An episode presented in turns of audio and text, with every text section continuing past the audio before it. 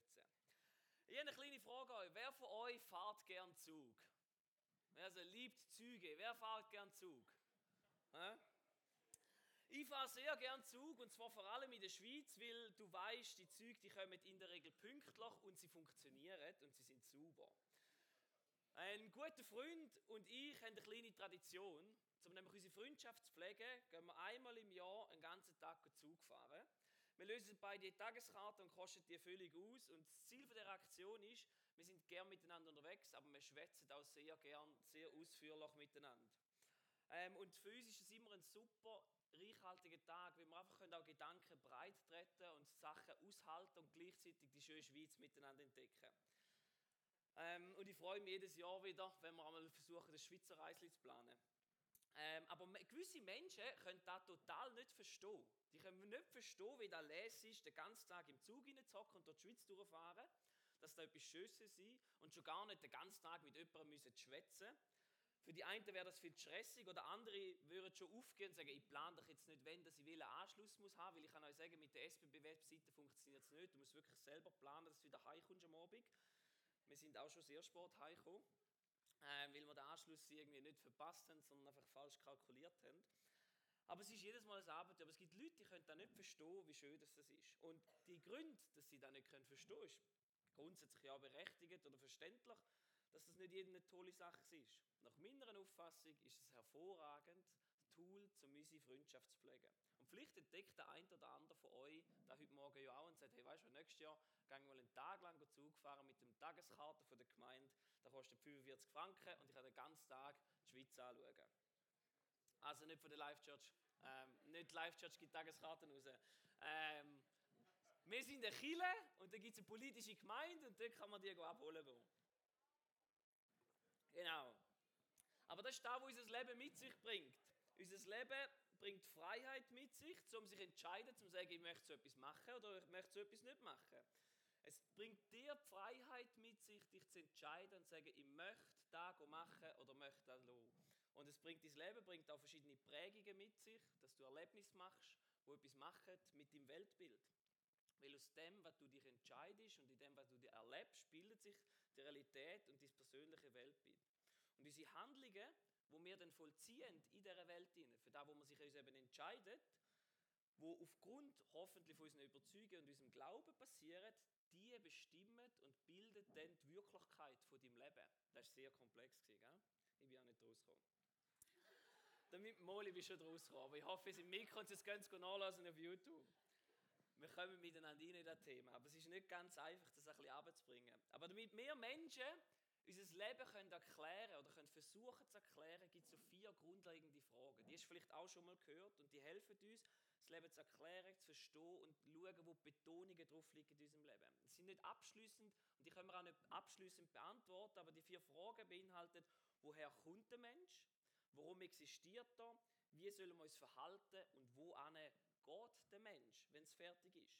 Und diese Fragen können wir sehr unterschiedlich beantworten. Und gerade in der heutigen Zeit in unserer Gesellschaft hinein, wo es nicht unbedingt ein einheitlicher Maßstab, wo über alles hinausgeht, existiert oder immer mehr aufgelöst wird, kann man die sehr individuell beantworten. Und ob jetzt uns das passt oder nicht, dass das immer mehr aufgelöst wird, da ist der Zeit relativ egal.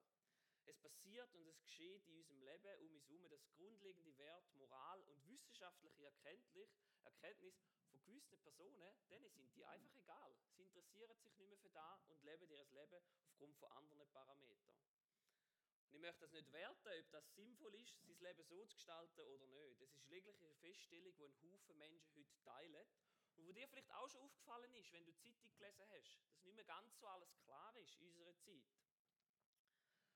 Und die Frage, die sich stellt, wie geht der Mensch mit dem um, dass keine Norm mehr existiert, dass es nicht mehr irgendwie so hast, dich zu verhalten oder da wäre eigentlich gut für dich, dass man da alles selber beantworten Und die Antwort, die, die, Welt, die ich in der Welt wahrnehme oder viele Leute auch darauf geben, ist, ja, jeder muss ja einfach machen, was ihn glücklich macht.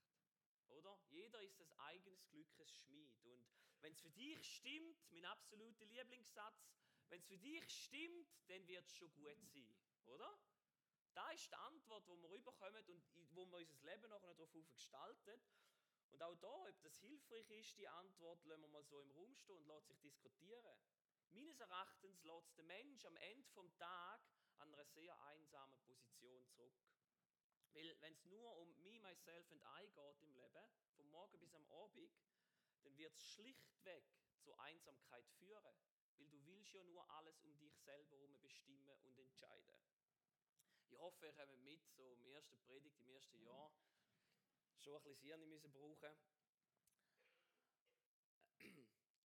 Aber es gibt auch andere Menschen, wo die Frage eben nicht nur so möchten beantworten, mit me, myself and I. Es gibt Menschen, die suchen eigentlich nach etwas Übergeordnetem in ihrem Leben.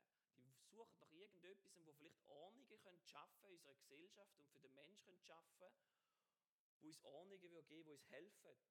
Und da ist etwas, wo wir als Christentum genau drin hineingehen können. Menschen wollen ja selber entscheiden, Menschen wollen ja selber entscheiden, was sie glauben und wo sie hin dass sie gehen. Und wir mit diesem Christentum versuchen ja eigentlich auch den Menschen zu bringen, dass er eine persönliche Entscheidung für Gott trifft, dass er diese Entscheidung selber trifft. Und dort haben wir einen riesigen Vorteil mit dem Christentum, weil du deinen Glauben ja selber darfst und individuell dich darfst entscheiden für den Glauben und den Weg mit Gott schlussendlich darfst gehen. Aber was passiert, wenn ein Mensch sich für den christlichen Weg entscheidet? Und dort merkt er vielleicht schon, fängt schon an mit der Auflösung von übergeordneten Normen. Was ist der christliche Weg? Jetzt könnte man sicher miteinander diskutieren und alle 200 Leute hätten eine andere Meinung. Und bei gewissen Moralvorstellungen gibt es auch nicht wirklich Überschneidungen. Sind ihr mit mir?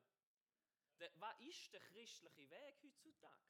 Was, ist, was, was heisst du bist Christ? Was beinhaltet das wirklich? Aber was kann ich da festmachen? Es ist nicht wirklich greifbar. Und Christen geben dort manchmal auch nicht unbedingt das Brillanzbild ab, wenn man das so ehrlich dürfen sagen, weil jeder für sich selber sein Christentum zusammenbaut. Und man kann nicht mehr davon ausgehen, wenn man von christlicher Moral redet, dass wir vom Gleichen schwätzen, dass wir das Gleiche meinen mit dem und gleich Umgang meinen in dem inne. Und die Kiste, die möchten wir heute Morgen gar nicht zu fest aufmachen, ähm, aber das ist etwas, was mich beschäftigt. Dass man, weil das Zusammenleben wird da schwierig miteinander. Wenn wir schwätzen von etwas, aber wir gehen beide von etwas anderem aus, dann werden Erwartungen und dann passiert Frust. Und ich möchte dich mal fragen, was passiert, wenn ein Mensch sich für den christlichen Weg entscheidet? Da würde ich sagen, was passiert denn, wenn ein Mensch sich für den christlichen Weg entscheidet in seinem Leben? Was passiert? Umkehr, neue Wert, Glaube, Wird nicht unbedingt leichter. Buß muss tun werden. Es gibt Haufen Sachen, die sich anfangen zu ändern. Das Leben ändert sich und zwar ist man auf das Mal nicht mehr der Größte im Leben. Nicht auf das Mal ist man nicht mehr die wichtigste Person und Gott steht über einem und die Furcht vor Gott ist aller Weisheit Anfang, wenn man uns zu Christus entscheidet. Und die Furcht, wir, im Deutschen verwenden wir Furcht eher als ein negatives Wort, aber die Furcht, die würde uns manchmal wieder ein bisschen gut tun. Und zwar Respekt Gott gegenüber haben, wer er ist, der schöpfende Gott, der uns das Leben geschenkt hat. Und ihm gegenüber nicht so respektlos sein. Und das hat nichts mit dem zu tun, dass wir Angst haben und irgendwie klein verdruckt werden. Aber die Bibel sagt uns klar, die Weisheit fängt dort an, wo wir Furcht vor Gott haben. Und auf das Mal, wenn du Christ wirst, bestimmt Moral wird bestimmt durch die Bibel durch, diese Moralvorstellungen. Und gerettet, dass du in die Ewigkeit kommst, wirst du nicht durch deine Werke, sondern allein durch Glauben. Und es geschieht ein Herrschaftswechsel. Nicht mehr du bist der Chef von deinem Leben, wenn du Christ bist, sondern Gott ist es. Und da widerspricht 180 Grad von dem, wo wir prägt sind in unserer Gesellschaft. Weil es ja dort darum geht, ich bin der Gott. Ich definiere, wie es zu laufen hat nicht Gott oder etwas ob mir oder außerhalb von mir definiert, wie es zu laufen hat. Und da kann zu Spannungen führen. Und wir können ganz unterschiedlich, wenn man sich als Christen entschieden hat, um nach dem zu leben, kann man ganz unterschiedlich auf die Spannungen, die man im Leben ihnen erlebt, reagieren. Und wir möchten uns jetzt einmal einen alten Freund anschauen, den Felix. Ich weiß nicht, ob ihr ihn noch kennt. Äh, die Namen in dem Theater sind dann frei erfunden. Aber der Felix hat vor ein paar Jahren, vor zwei Jahren, hat er uns bei einer Predigt, ist er mit seinen PA-Kollegen am Zelten und hat dort ihnen ganz freudig von seinem Hochzeit erzählt. Und wir möchten ihm jetzt eine Chance geben, um zu zeigen, wie man kann auf die Welt reagieren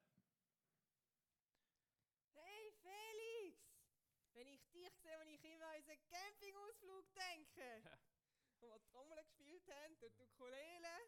Ein Affentheater gewesen, im wahrsten Sinne des Wortes. Ja. Ja, und, das, und das Zelt, das ist ja bis am Abend nicht gestanden. ja. Und die vielen Bäume, die wir umarmt haben. Nein, gar nicht anfangen. Nein. Aber hey, ich muss immer an Dori denken. Hm. Der Tod von der Dori, der hat mich schon mega mitgenommen. Ich finde es immer noch schwierig, so mit dem umzugehen. Wie gehst denn du mit dem um? Ja, weißt du, umgehen. Also richtig verstanden und kapiert habe ich es definitiv noch nicht. Ja, aber du hast doch den Glauben. Wie hilft dir denn der Glaube dabei? Ja, gibt mir schon Kraft. Also, ja. Kraft. Wie meinst du das? Ja, ja ist schon schwierig zu sagen. Ähm, ja, halt irgendwie Kraft halt, ja. Ah, Hey, Felix! Hi, Lena. Hallo. Hey Lena, Wie lange nicht gesehen? Ewig, viel zu lang her. Wie geht's euch? Ja, super. Von was haben das gerade? Wir haben gerade kein trauriges Thema angeschnitten. Dori. Der Tod von der Dori und wie wir damit umgehen. Ja, das ist echt tragisch und irgendwie so surreal. Aber hey Felix, wenn ich dich gerade am Tisch habe, du bist doch der Christ. Wie erklärst du dir, dass ein guter Mensch wie Dori aufs Mal Krebs überkommt und stirbt? Ja gut, das ist eine schwierige Frage. Äh, Ich meine, wieso verwünscht ausgerechnet die Guten? Ihr redet immer nichts davon, dass Gott lieb und gerecht ist, aber was ist da dran schon fair? Gerecht ist er schon, das würde ich schon sagen. Äh, Nein, nein, nein. Also gerecht. Gerecht wäre für mich doch, wenn Dori nicht hätte müssen sterben wenn sie geheilt worden wäre. ja, aber, ernsthaft, wieso ist jetzt da alles wird, dass sie kalt werden? Ich meine, sie hat eh nicht an Gott geglaubt. Ich meine, wenn sie an Gott geglaubt hätte, dann, dann wäre es ja, ja, dann wäre es ja gar nicht so wichtig, ob sie kalt wird oder nicht. Dann wäre es jetzt im Himmel oben, oder? Und ich meine, der kleine Teil auf der Erde, jetzt für mich mal gesprochen, der kleine Teil auf der Erde, der mir eigentlich egal. Ich meine, ich bin am Schluss eh im Himmel. Wie, wie hat der Felix auf die Fragen von seinen PA-Kollegen reagiert? Wie hat er reagiert? Ausweichend? Unsicher? Überheblich? Egoistisch? Nicht unbedingt so, wie wir uns das vorgestellt haben, so vorbildlich. Zuerst ist er ausgewichen und sagt, ja, er gibt mir Kraft und produziert einfach ein bisschen warme Luft, wo er nachher noch ein bisschen hinterher schwätzt. Und nachher greift er sie an und sagt, was interessiert dich Gott auf das Mal? Warum ist dir auf das Mal das so wichtig? Und die Reaktion zeigt eigentlich etwas auf. Nämlich, er ist sich seiner Position und seinem Glauben nicht unbedingt sicher. Er kann sich nicht erklären. Er kann es nicht ausführen, wenn er wirklich glaubt. Oder er geht dann eben über und wird überheblich und so quasi, ähm, ja, ich bin ja gerettet, ist mir egal, was mit der Welt passiert. Und wisst ihr was? Beides führt nicht dazu, dass die Menschen einen Schritt näher zu Gott kommen. Weil er sich von den Menschen abgrenzt und sich ihnen gegenüber abschottet. Und wir möchten doch dem Felix nochmal eine Chance geben und spulen mal geschwind zurück, dass er es nochmal probieren kann.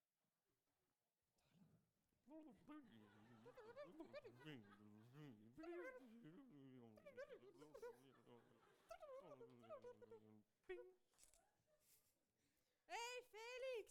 Wenn ich dich sehe, muss ich immer an unseren Campingausflug denken. Aber hey, ich muss immer an Dori denken. Der Tod von ihr ist schon mega schwer zu verdauen. Ja. Ich kann immer noch nicht so gut mit dem umgehen. Wie gehst du mit dem um? Ja, also, so richtig verstanden und kapiert habe ich es definitiv noch nicht, aber Hast doch den Glauben. Wie hilft dir denn der Glaube dabei? ja, gibt mir schon irgendwie Kraft, ja. Hm, Kraft. Wie meinst du? Ja, hast du ein gutes Beispiel. Du machst ja Yoga, hast du mal gesagt, oder? Ja, ja, ja.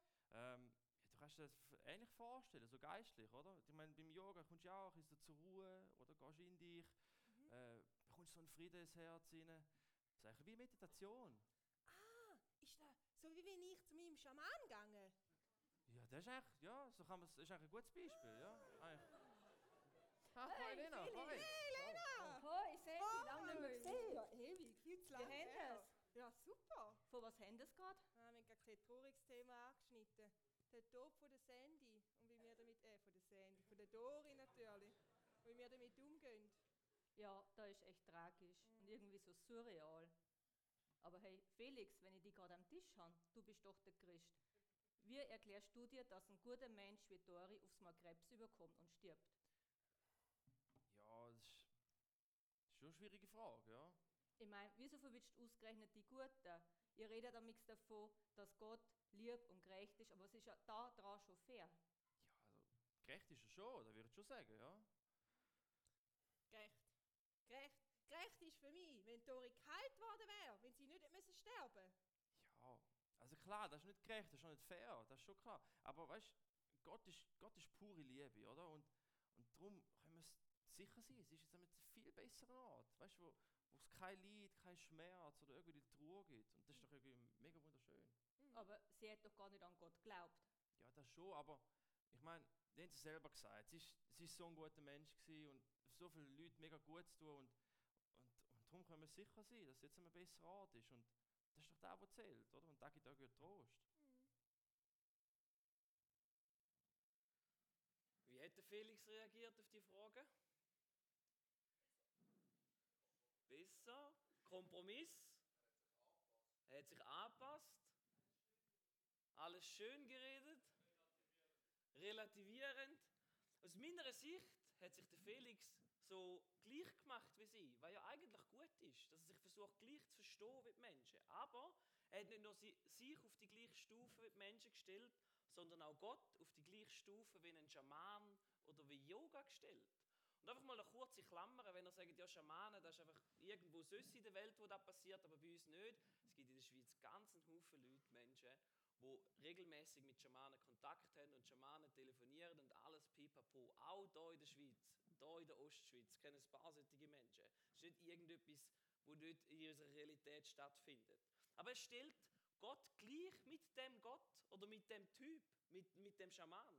Und wenn er das macht, dann müssen wir definitiv nochmal reden, Felix. Wenn du so deinen Glauben lebst oder was du für eine Bibel daheim hast oder welche Seite du vielleicht aus deiner Bibel rausgerissen hast, weil der Gott, wo du eigentlich dazugehörst, wo du dich dazu entschieden hast, mit dem zu leben, Felix, der hat seinen Sohn auf die Welt geschickt, um für uns zu sterben und wieder zu verstehen. Und der Gott, der macht den Anspruch, dass er der Einzige ist, der Einzige ist und nicht gleich ist wie kein von den Göttern der Menschen. Und er ist der, wo die Welt geschaffen hat. Und weil ja alle gute Dinge drei sind, geben wir Felix noch eine letzte Chance und spulen das Ganze nochmal zurück.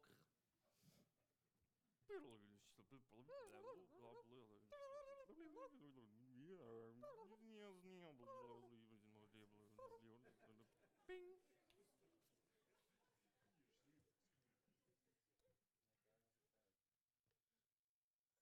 Bing. Bing. Hey Felix! Sehe, muss ich immer äh, an unseren Campingausflug denken. Aber ich muss immer an Tori denken, was mit ihr passiert ist. Ich finde das immer noch mega schwierig, um den Tod von ihr zu verdauen. Wie gehst du damit um? Ja, also richtig verstanden und kapiert habe ich es irgendwie noch nicht. Hm. Aber du hast doch den Glauben. Wie hilft dir denn der Glaube dabei? Ja, gibt mir schon Kraft, ja. Gibt doch Kraft. Wie meinst du das? Ja, das ist ein gutes Beispiel. Ja, Kleinkinder. Wenn jetzt zum Beispiel ein Kleinkind auf dem Mauer steht und unten steht der Papi und sagt, hey, komm, spring ab, ich fange dich auf. Ich meine, der Kind, der, der will ja nicht zögern, der will springen, oder? Weil es fest Vertrauen darauf hat, dass der Vater das Kind auffängt. Aber was hat denn da mit dem Glauben zu tun? Ja, in dem Sinn, dass jetzt mein Glaube ist für mich nicht einfach ein Sprung so ins Ungewisse, ohne halt so ein, ein Sprung in die Arme von Jesus. Und jetzt gerade die, die Situation mit, dem Schmerz und auch vielen Fragen, die ich hatte, das ist für mich jetzt nicht irgendwie einfach ein, ein Fall gewesen, einfach unendlich und ohne Halt, sondern ich habe mich gefühlt, als wäre ich gefangen worden in den Arm von Gott. Und das ist die Kraft, die ich erlebe in meinem Leben. Erklärt das so ein bisschen die Frage? Ja, das ist eigentlich ein mega schöner Gedanke, dass du dich aufgefangen fühlst von Gott.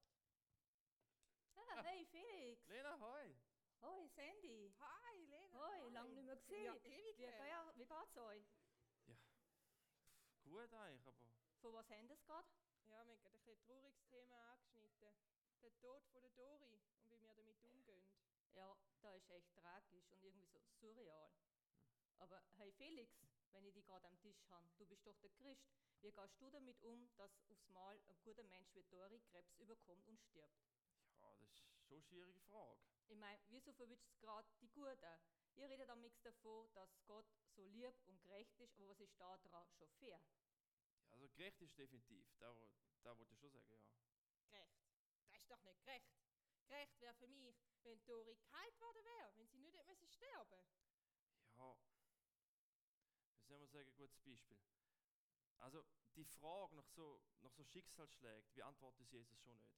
Aber wenn er sagt, ist, dass er die Weg, die Wahrheit und das Leben ist.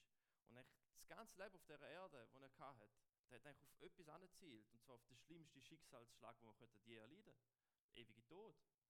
Und wo wir beide alle verdient hätten, als als Sünder. Und das wäre doch irgendwie, das wäre ein gerechter Gott. Wenn er wür, wenn wir sterben würden, wäre er einfach für ewig tot. Aber das Geniale ist ja, dass er eben auch vor allem gnädig ist. Gnädig? Wie meinst du? Ja, gnädig in dem Sinn, dass der, unseren unvermeidlichen Tod hat Jesus durch Sinn dort am Kreuz wie ausradiert. Der gibt es nicht mehr. Und klar, es wird immer wieder Schicksalsschläge geben, klar, wo wird, ja, wo wirklich wehtun werden und Schmerzen werden sie. Und bestimmt werden wir auch dort äh, Gott anschreien und wie sollst du dazu und äh, ich fühle mich verlassen. Fast beide, wie Jesus genau das gleiche gefühlt hat, als er am Kreuz gegangen ist mit seinen Schmerzen. Hat er selber Gott dort gefragt, wieso hast du mich verlassen? Und jetzt könnte man natürlich auch sagen, ja, ist ungerecht, ist nicht fair. Aber die Idee von Gott, die geht genau eben drüber den Tod drüber raus. Und jeder, der von dem Leben mit ihm hat, der bekommt am Schluss das Leben in Ewigkeit. Da tönt jetzt schon noch ein bisschen kompliziert. Ja, und vor allem auch ein bisschen verwirrend. Ja, das verstehe ich schon, aber die biblische Aussage, die macht halt nur Sinn im Kontext, wenn man versteht, dass, dass Jesus gestorben ist, wieder auferstanden und durch das eigentlich das ganze Lied und der ganze Tod der Welt einfach die Macht weggenommen hat. Und er hat selber gesagt, finde ich mega schön, wer Jesus vertraut, der wird leben, obwohl er stirbt. Und da ist doch, da steckt irgendetwas drin und klar, ich habe es jetzt mega oben abgebrochen und mega kurzfristig, aber Vorher hat Sandy noch ähm, eine mega gute Frage gehabt, was zu dem passt, das du verpasst. Aber ähm, da können wir uns gerne noch mal treffen und ein bisschen austauschen über da, oder? Und dann noch mal ein bisschen drüber reden. Ja, das wäre cool. Das wäre gut. Ja, weil zum Nachdenken bringt es mir eben schon. Aber hey, jetzt genießen wir doch zuerst noch den Abend. Ja, würde ich sagen. Ab zum Blockflöte-Karaoke!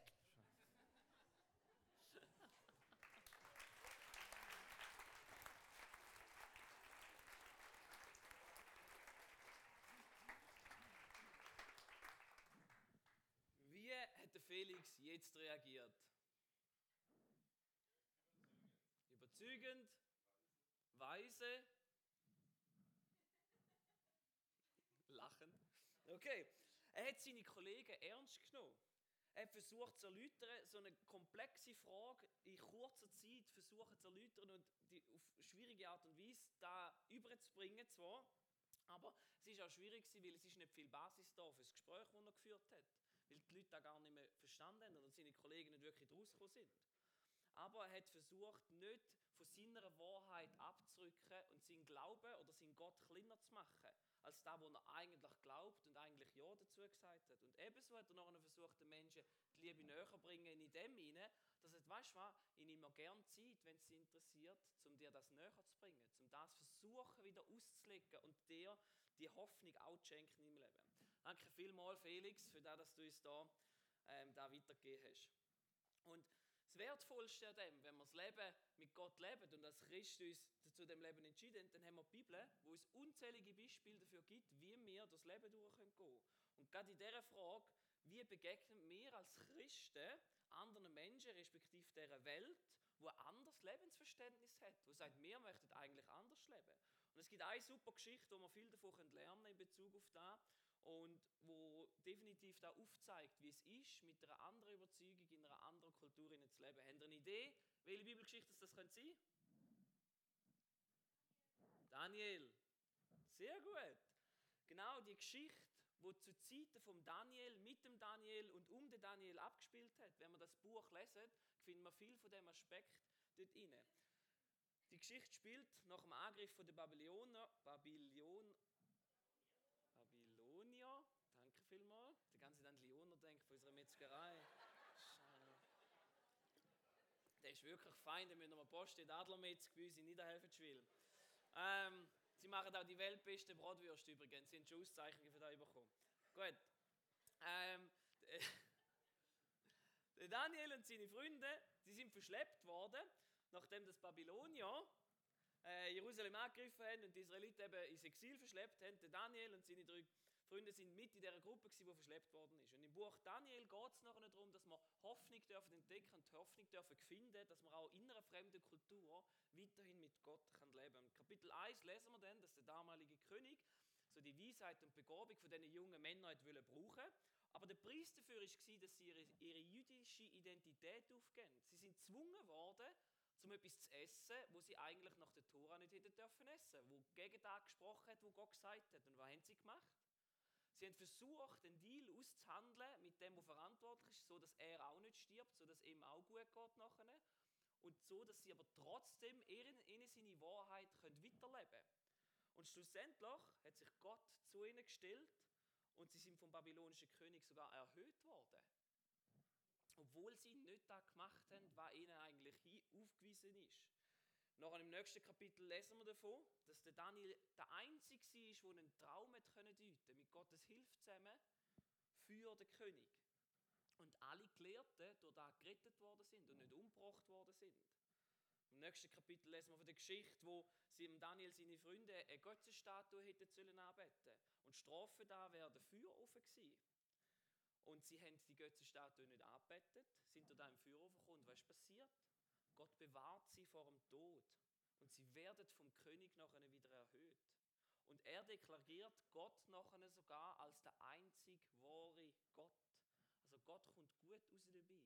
Obwohl sie in dieser fremden Kultur leben und sich zu ihm stellen und da Opfer auf sich nehmen. Kapitel 4 und 5 lesen wir dann davon, das äh, handelt von Träumen und von Visionen über Nebukadnezar und seinen Sohn, wo beide sehr stolz sind über ihre Leistungen, wie sie gesagt haben, als Leben im Griff, schaut, wie schön, dass wir die Stadt gemacht haben, wir sind die Größten, wir sind die Besten, wir sind's.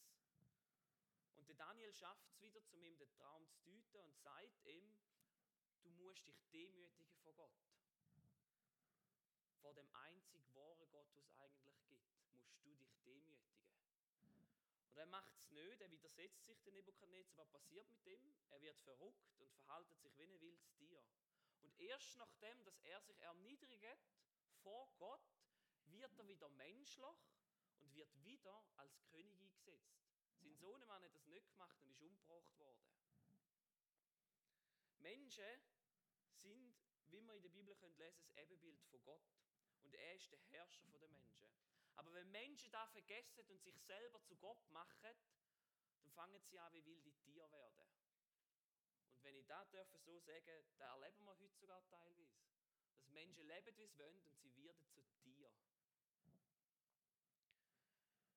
Im Kapitel 6 widersetzt sich, dann, äh, widersetzt sich der Daniel selber auch am König, wo er ihn soll anbeten als Gott und ihn als Gott hinnehmen. Und darum wird er zum Tod verurteilt und kommt in die Löwengrube hinein. Aber Gott bewahrt ihn vor diesen wilden Tieren. Und genau wie seine Freunde erhöht worden sind, wird er erhöht und nachher der König lobt Gott. Aus dieser Geschichte, aus diesen Geschichten können wir einen Haufen Hoffnung ziehen. Und wir können ein paar Parallelen in die heutige Zeit auch machen. Wir sind vielleicht, glaube ich, ziemlich sicher nicht verschleppt worden. Und uns droht auch nicht unbedingt der Tod, wenn wir uns widersetzen. Und darum, das ist definitiv nicht der Fall in der Schweiz. Aber Parallelen liegen dort drin, dass wir in einer Kultur leben, wo nicht mehr auf Gott ausgerichtet ist und nicht mehr Gott als sein Haupt anschaut. Wo sagt, das steht über allem Leben, ist immer noch Gott verantwortlich. Sondern vielmehr jenste Götter und Götzen eigentlich unser Leben bestimmen. Und Jeremia, der hat eine Prophezeiung von Gott bekommen für die Menschen, die ähm, nach Babylon äh, gebracht worden sind, ins Exil gebracht worden, wo Gott etwas ihnen zugesprochen hat. So spricht der Herr Zebaoth, der Gott Israels, zu allen Weggeführten, die ich von Jerusalem nach Babel habe weggeführen lassen. Baut Häuser und wohnt darin, pflanzt Gärten und esst ihre Früchte.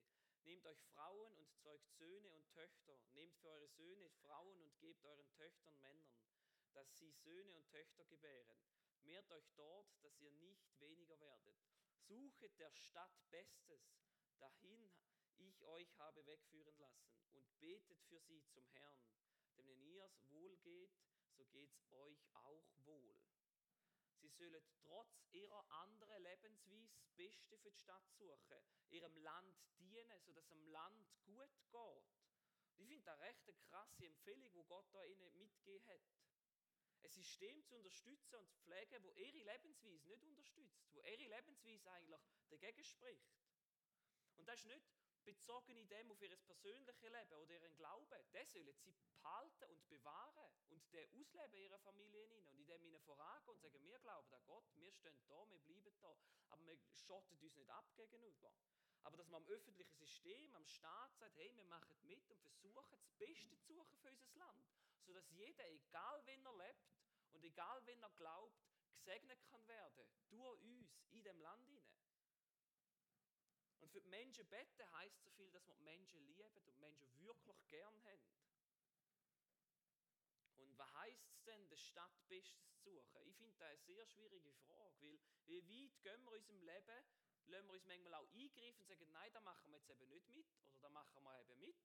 Das ist nicht immer ganz einfach, um das zu definieren und um die Frage zu beantworten. Und da müssen wir darum ringen. Aber es ist sicher der falsche Weg, wenn wir anfangen, Gott kleiner machen und uns nicht mehr Gott unterordnen. Wie gesagt, froh, zum dürfen in der Schweiz hineinzuleben, wo wir so viele Freiheiten haben und, sage jetzt mal, Unterdrückung nicht annähernd in einem Maß erleben, wie ganz, ganz viele Menschen auf dieser Welt, wo ihren Glauben nicht einfach so frei können aus, ausleben wo sich nicht einfach am Sonntagmorgen so können treffen in einem warmen Gebäude rein und können zu Gott loben.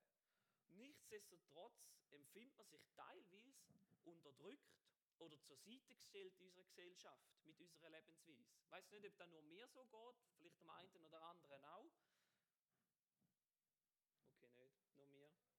Aber unsere Gesellschaft, wo manchmal merkst, mit unseren Werten, wie wir nachdenken, das Leben soll sein, stehe ich manchmal ein bisschen außen vor. Und das kommt auch nicht von ungefähr, weil unsere Welt um uns herum nicht das gleiche Weltbild hat wie wir und nicht die gleichen Sachen als wichtig erachtet. Und unser Verständnis und unser Auftrag ist trotzdem, trotzdem, dass die Welt vielleicht anders lebt, ihnen die Liebe zu geben und dieses Leben so zu gestalten, wie es uns Gott gewiesen hat. Und das Gute zu suchen, Gott zu lieben und Menschen zu lieben. Und der Petrus hat zudem ein paar sehr ermutigende und coole Vers formuliert. 1. Petrus 3. Wenn ihr also mit unermüdlichem Eifer das tut, was gut und richtig ist, kann euch dann überhaupt jemand etwas Böses antun. Und solltet ihr trotzdem leiden müssen, gerade weil ihr euch nach Gottes Willen richtet, dann seid ihr glücklich zu preisen. Habt keine Angst vor denen, die sich gegen euch stellen und lasst euch nicht einschüchtern. Ehrt vielmehr Christus, den Herrn, indem ihr ihm von ganzem Herzen vertraut. Und seid jederzeit bereit, jedem Rede und Antwort zu stehen, der euch auffordert, Auskunft über die Hoffnung zu geben, die euch erfüllt. Aber Gott aber tut es freundlich und mit dem gebotenen Respekt, immer darauf bedacht, ein gutes Gewissen zu haben. Denn wenn ihr ein vorbildliches Leben führt, wie es eurer Zugehörigkeit zu Christus entspricht, werden die, die euch verleumden, beschämt dastehen, weil ihr Anschuldigen, Anschuldigungen sich als haltlos erweisen. Und sollte es Gottes Wille sein, dass jemand leiden muss, weil er Gutes tut, dann ist das auf jeden Fall besser, als wenn er leiden muss, weil er Böses tut. Der Brief, der könnte in die heutige Zeit für uns geschrieben sein. Ich finde das so eine gute Anweisung für uns als Christen. Dass wir sollen Rede und Antwort stehen, wenn jemand danach fragt. Dass wir sollen Auskunft geben und Auskunft geben können über die Hoffnung, die unserem Herz erfüllt. Dass wir den Menschen können erklären warum dass wir am Sonntagmorgen in die Kirche gehen. Und können ausführen, was das für eine Kraft ist, die ich erlebe. Was für eine Hoffnung, dass ich erlebe, wenn ich durchs Leiden in meinem Leben durchgehe. Dass wenn ich sage, ich leide auch mit, aber ich gehe anders durchs Leiden durch. Ich leide gut, weil ich Gott habe. Und da aber ein Mensch auch plausibel kann erklären und nicht einfach, wie der Felix in der ersten Version, einfach Ausreden bringen oder Menschen abkanzeln in dem inne. Und dass unser Leben soll von dem zeugen, dass Menschen da sehen, ah, die leben, wie es Gott denkt hat. Die stellen sich zu Gott, obwohl es etwas kostet. Und ich weiß nicht, wie es bei dir aussieht welche Reaktion vom Felix du an den Tag leist oder bei dir üblich ist, wenn Menschen dich ansprechen, ah, du bist doch der Christ. Mir gelingt es auf jeden Fall nicht immer, die Wahrheit in die Liebe überzubringen oder immer das richtige, das richtige Gespräch führen. Und gleichzeitig erlebe ich es auch, wenn ich mit Menschen versuche, wo die Hoffnung nach Gott eigentlich suchen, ihnen das zu erklären, mir oft ein Haufen Unverständnis entgegengebracht wird. Und dann nicht, weil Menschen uninteressiert an mir als Person wären oder uninteressiert am Glauben werden, sondern vielmehr, weil wir keine gemeinsame Basis mehr haben, um über da überhaupt zu reden, über grundlegende Sachen vom Glauben. Und vielleicht ein kleines Beispiel zu dem, um das ein bisschen auszumalen. Stell dir mal vor, Menschen würden grundsätzlich nur mit dem Flugzeug und mit dem Auto umreisen. Ich weiss, die größte Katastrophe für gewisse Grüne, aber wir würden nur noch so reisen und wir hätten keine Kenntnis von irgendeinem Zug, dass ein Zug existiert. Das gibt es nicht. Und in diesem Szenario kann ich zwar über maximale Kurvenradiente, sinnvolle Schienenverlegung, Stellwerk, Kehrtunnel, Bahnhöfe, durchdachte Leitsystem und Ähnliches reden und die Lea könnte uns noch ganz einen Haufen andere Sachen erklären über den Zug, wo wir aber nicht würden verstehen und das Gegenüber würde nur Bahnhof kapieren. Und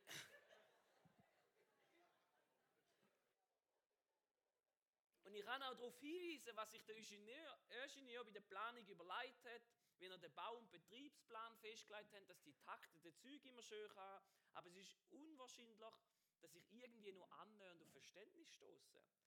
Und ebenso kann ich wenig davon erzählen, von diesen Vorzügen, vom Zugreisen, wie ich, wenn ich einen Tag lang einen Zug fahre und vorschwemme, wie schön das ist. Aber ich kann die Begeisterung gegenüber gar nicht wecken, weil keine Grundkenntnis da ist und kein Verständnis da ist für das Ganze. Erst wenn jemand das Konzept Eisenbahn als Ganzes verstanden hat, können die einzelnen Aspekte wie Kurvenradiente, Schaltwerk, Sinn ergeben und der größere Zusammenhang verstanden werden, dass Zugreisen etwas Sinnvolles ist. Also wenn du ein Gespräch führst, das ist eigentlich wie mit einem Amerikaner versuchst, den Zug zu erklären.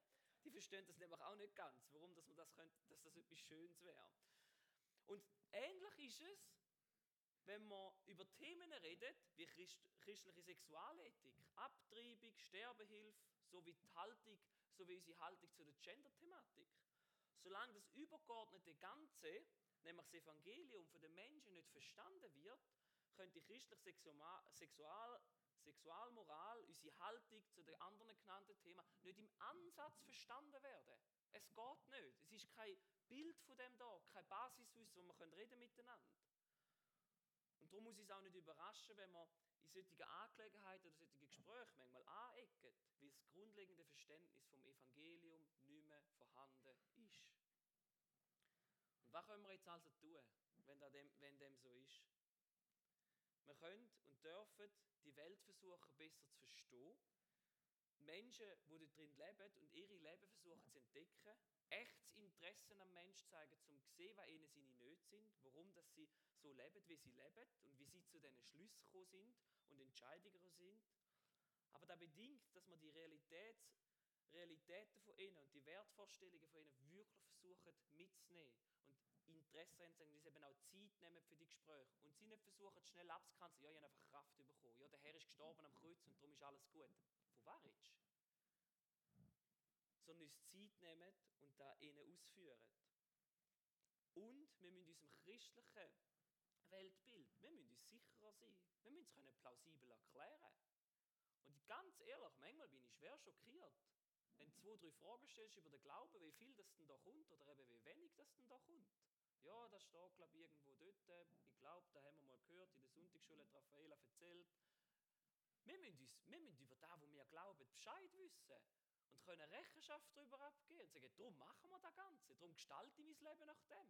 Weil du entscheidest einen Haufen in deinem Leben aufgrund von deinem Glauben. Da werden wir in der dritten Predigt dann noch genauer hören. Und das Zweite ist, wir müssen den ganzen Weg von der Kommunikation mit den Leuten. Wir müssen den Leuten die nötigen Schritte, wir müssen Verständlichkeit schaffen, wir müssen Glaubwürdigkeit schaffen und auch die Relevanz. Und manchmal sind wir dazu verleitet, Menschen in Bezug auf den Glauben nur in die Intimität hineinzuführen. Wir gehen oft direkt zu dem Punkt von, ja, du hast eine persönliche Gottesbeziehung und das ist mega schön, du wirst fühlen und spüren, wie Gott bei dir ist. Und das ist alles, was wir den Menschen mitgeben. Aber weil sie das andere alles nicht verstehen, dran, weil das nicht vorhanden ist, bringt das ihnen gar nichts. Es ist einfach ein Gefühl mehr, ein Gott mehr, wo sie haben in ihrem Leben hinein, weil sie keinen Bezug zu Jesus haben. Weil da Grundverständnis in der heutigen Zeit nicht mehr vorhanden ist. Es ist nicht wie früher, wo du einfach noch können sagen ja, jetzt musst du dich noch für Jesus entscheiden und du musst im Fall nicht mehr leisten und du bist gerettet. Da hast du früher noch machen, weil von die und der Gesellschaft ein Haufen noch weitergegeben worden ist. Und in all dem inne geht es nicht darum, zum irgendjemand zurechtzuweisen, sondern dass wir Menschen lieben und so, dass wir besser von Jesus erzählen können. Und können Menschen Tag für Tag, Schritt für Schritt näher zu Gott bringen. Was auch dazu kann helfen ist, dass wir unseren Glauben ernsthaft leben. Dass die Menschen um uns herum wahrnehmen, dass wir unser Evangelium ernst nehmen. Dass wir unser Leben echt ausrichten, auch wenn es uns etwas eben kostet. Wie beim Daniel, wo es wirklich etwas gekostet hat, sich zu Gott zu stellen. Weil wir können nicht einfach mitgehen mit dieser Welt und alles mitmachen, um gut dort zu stehen und nicht einfach anzuecken, weil wir jetzt gerade Frieden haben weil wir Liebe bringen Unter dem Deckmantel der Liebe bringen wir alles in die Welt hinein. Aber es gibt auch eine Wahrheit, die zählt auf dieser Welt. Nämlich, dass Gott der ist, der der Chef ist und regiert. Und da fängt an in unserem persönlichen Leben, dass wir da dort akzeptieren und wirklich hinnehmen und sagen, ich bin nicht der Chef und Furcht vorher ist der Anfang der Weisheit, die ich habe in meinem Leben.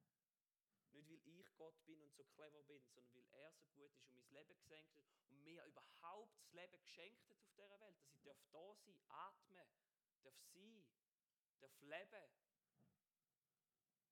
Und dann geht es weiter im Verantwortungsbereich von unserer Familie, wo wir unsere Familie da leben.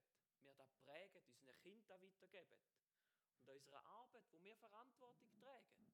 Dass wir so nach dem Verständnis leben, dass wir die Steuererklärung so ausfüllen, wie wenn Jesus neben dran hocken Hm.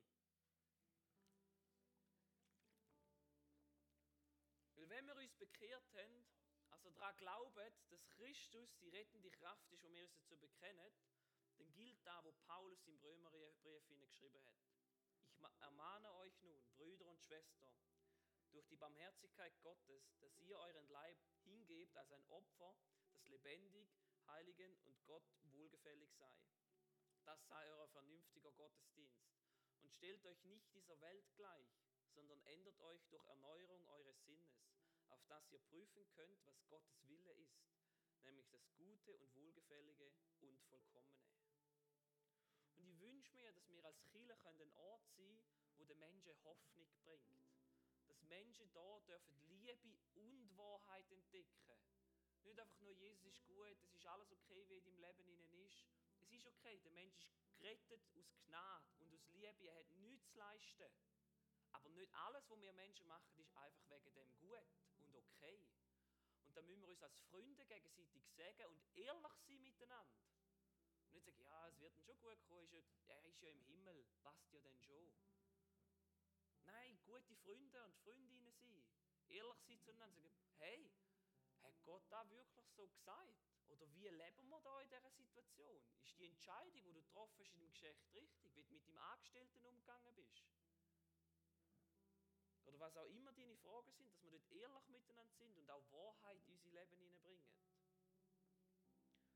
Und das, was ich letzte Woche schon gesagt habe, dass, wir dass die Menschen an der Liebe untereinander, wenn wir umgehen als Christen, dürfen Gott erkennen. Sie sagen, so wie die Menschen leben, dass das passieren wie bei diesen Königen. Dass wir dürfen merken, dass Gott bei uns ist und bei uns steht, wenn wir so leben. Und Menschen da sagen, das ist wirklich der einzige wahre Gott, den es gibt. Und einen Schritt näher kommen zu Gott da. Und das nicht irgendwie auf so eine Art und Weise von uns hineingerichtet, wir schauen nur noch auf uns alle. Die Welt ist uns eigentlich egal, weil die ist ja böse und alles Mögliche sondern dass wir uns fragen, wo kann ich als Mensch die Hoffnung weitergeben? Wo kann ich so leben, dass Menschen die Hoffnung dürfen finden? Wo kann ich für ein Kind, für einen Angestellten, für jemanden aus der Familie ein Segen sein, auf eine gute Art und Weise, ohne Druck machen. Wir müssen keinen Mensch zum Glauben zwingen oder überreden oder irgendwie dazu nötigen und weil wir genug lang schwätzen, wird er dann schon glauben. Wir haben nicht die Fähigkeit, den Menschen zum Glauben zu bringen. Da kann nur der Heilige Geist kann den Menschen überführen, dass er den Schritt machen kann und zu Gott wirklich kann kommen Aber wir können entweder helfen, dass sie einen Schritt näher zu Gott kommen oder noch viel weiter weg von Gott laufen. Mit dem, was wir sagen und mit dem, was wir leben. Und ich wünscht mir, dass wir Menschen darauf hindeuten, dass sie zu Christus kommen können.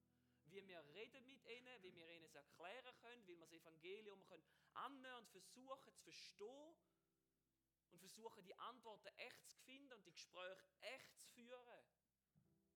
Sodass Menschen näher zu Gott kommen. Dass Menschen dürfen Hoffnung finden in ihrem Leben hinein. Dass wir ihnen wirklich helfen, den Schritt näher zu Gott zu kommen. Gerade im nächsten Jahr. Gerade mit diesen vielen Fragen. Und dass wir den Menschen nicht noch mehr Angst machen manchmal. Ja, weißt du, Armageddon kommt dann, die Welt wird dann untergehen, weißt und dann und dieses und jenes und jetzt musst du dich bekehren, sonst gehörst du nicht dazu. Wir wissen nicht, wenn Jesus wiederkommt. Er selber hat gesagt, er weiß es nicht. Also wenn irgendjemand kommt und sagt, ich weiß, wenn Jesus wiederkommt, einfach nicht zulassen. Das macht mich wütig, wenn Leute das sagen. Es ist nicht unsere Aufgabe, als Christen den Zeitpunkt herauszufinden, wenn das Christus wiederkommt. Unsere Aufgabe ist es, so zu leben, wie es Gott gewiesen hat. Mit den Menschen unterwegs sein, in Liebe, das Beste zu suchen von dieser Stadt. Und da soll unser Anstreben sein, mit Hoffnung führen, dass das Leben weitergeht. Und nicht, ja, nächstes Jahr ist es sowieso vorbei, egal, mit denen nichts mehr machen sondern dass wir mit dieser Freude reinkommen, dass wir noch mehr Menschen näher zu Gott bringen können. Und nicht schon aufgegeben haben, weil wir ja gerettet sind und das Ende ja sowieso da ist und proklamiert worden ist. Ich kann ja nicht sagen, wie viele Leute mir das schon gesagt haben, ja, dann kommt Jesus wieder. Ich werde, es tut mir leid, ich werde wirklich hässig ab dem. Weil der Mensch seine Aufgabe ist es nicht, Zeit können zu bestimmen, was passiert. Der Mensch seine Aufgabe ist es, Gott zu lieben, Menschen zu lieben und auf da uns ausrichten und das Tag für Tag. Und wenn wir das machen, das ist richtig schwer und richtig herausfordernd. Und dann müssen wir ringen um Antworten mit den Menschen und können billige Antworten geben. Und so Hoffnung austragen, wo echt ist, wo hebt, wo es Fundament gibt. Und ich möchte euch morgen nicht unbedingt herausfordern, sondern ich möchte euch viel mehr ermutigen um an den biblischen Wahrheiten festzuheben. Dass wir wieder die Bibel nehmen und sagen, da ist unser Fundament, auf dem bauen wir. Und wir richten unser Leben auf dem aus, wenn es die Bibel sagt und wir dann zu dem Schluss gekommen sind miteinander, dann leben wir unser Leben auch danach. Nicht, wie wir es les finden, sondern wie es Gott gewiesen hat. So wie der Daniel und seine Kollegen. Mein Fleischessen wäre König dort. In Babylon. Sie haben darauf verzichtet, nur wie es Gott gesagt hat. Und haben sich daran gehalten. Darum möchte ich ermutigen, den biblischen Wahrheiten festzuhalten. Und wenn wir wollen, der Welt und wir wollen dieser Welt zugewandt leben und ihr die Nähe und die Liebe, die Gott uns möchte schenken, ihre gehen, ihre begegnen und ihr den besseren Weg mit Jesus aufzeigen. Und wenn du dich vielleicht jetzt fragst, was das für ein Fundament ist, wo ich davon schwätze, oder welche Werte das sind, oder wie wir uns können so sicher sein können, dann komm nächste Woche wieder oder stell im Stream ein. Der Dominik Lutzeier wird über das reden und über das nächste Woche predigen. Ich möchte noch beten. Danke vielmals, Vater, dass wir dürfen da sein dass wir dürfen deine Kinder sein dass du uns das Leben geschenkt hast. Dass wir dürfen mit dir durchs Leben durchgehen. Dass wir dürfen wissen, wenn wir uns zu dir stellen, du uns zu uns stellst. Und wir so dürfen das Zeugnis und ein Segen für die Welt sein.